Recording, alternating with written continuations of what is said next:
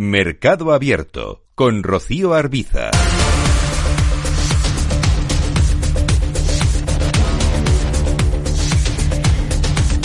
Hablamos ahora Mercado Abierto con Sergio Ávila, analista de IG. Hola Sergio, ¿qué tal? Muy buenas tardes.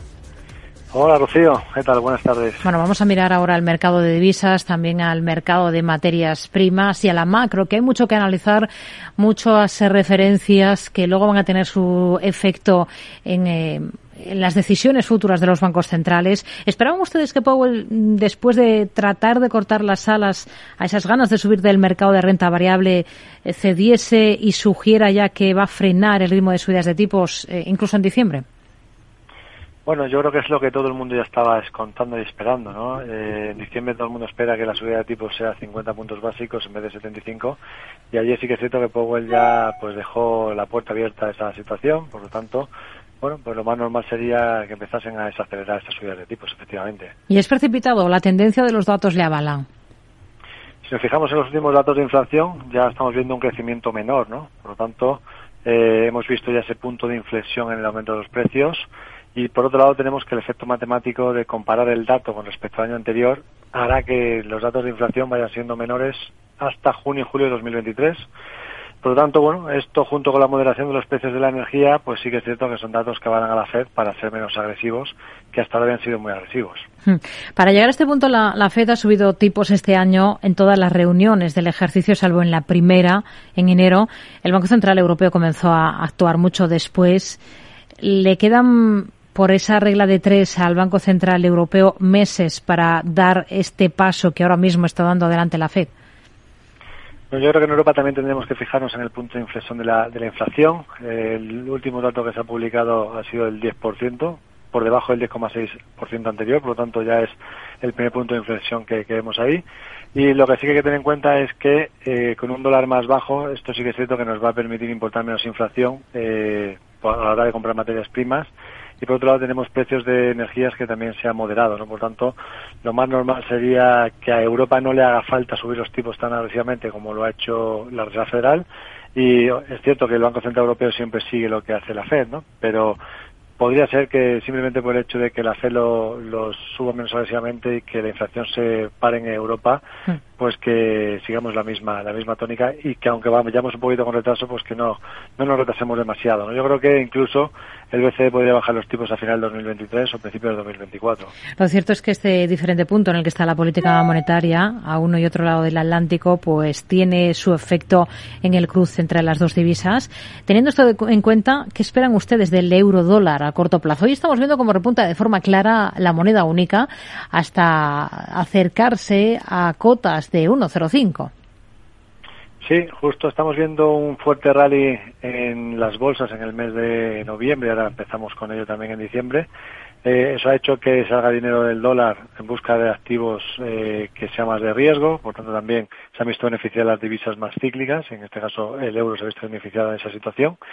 Por tanto, bueno, eh, yo creo que eh, viendo la situación actual y viendo cómo está el aspecto técnico y, y el entorno en el que nos movemos, pues que lo más normal es que el rebote del euro se mantenga mientras veamos ese rally de Navidad, ¿no? Que se espera. Tenemos una primera resistencia en el entorno de los 1.0496.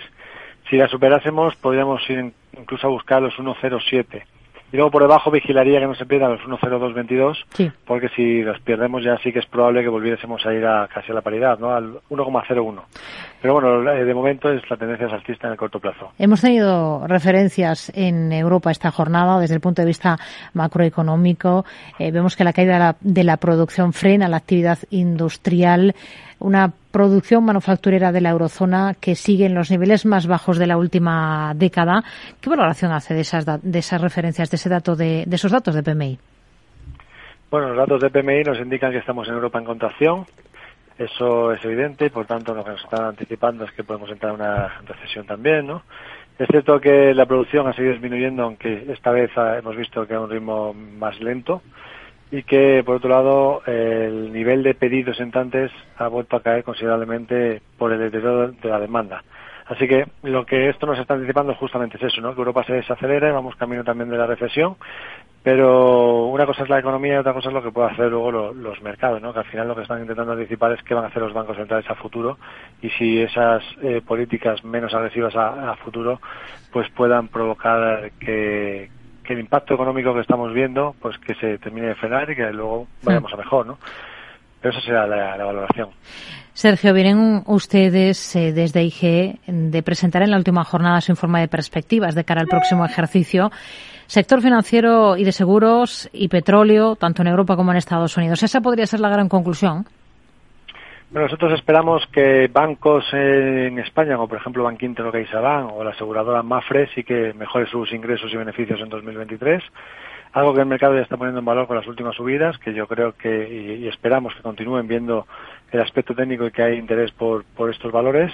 Y luego, por otro lado, estamos viendo también que el sector petrolero lo había hecho muy bien y lo, está haciendo muy bien durante eh, 2022, a pesar de que los precios del crudo han retrocedido desde los máximos bastante, ¿no? Siguen estando a niveles que son suficientemente altos como para que las compañías sigan siendo rentables.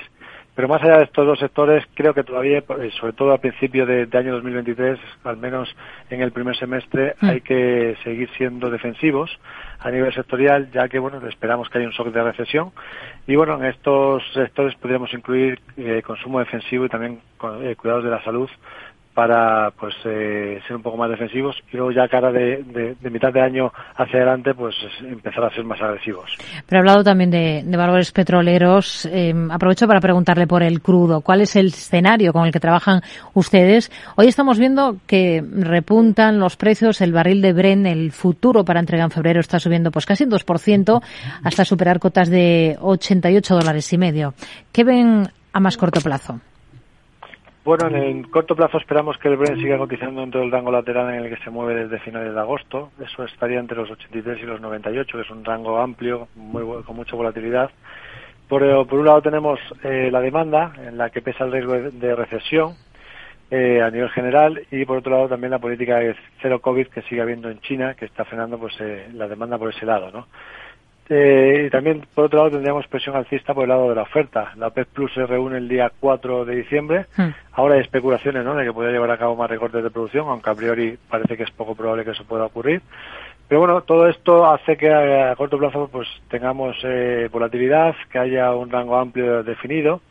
Y bueno, también habrá que fijarse a futuro qué pasa si, si finalmente China pues decide abrir su, su economía ¿no? y decide pues termina con esa política de copicero que sería muy bueno para la demanda.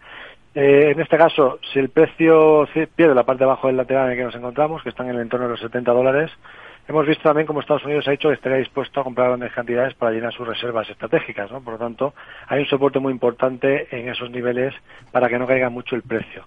Así que, bueno, pues como digo, en ese rango lateral ahora estamos en fase de rebote desde los mínimos, pues probable que sigamos viendo subidas en el corto plazo y que nos mantengamos pues eh, en esos en esos niveles.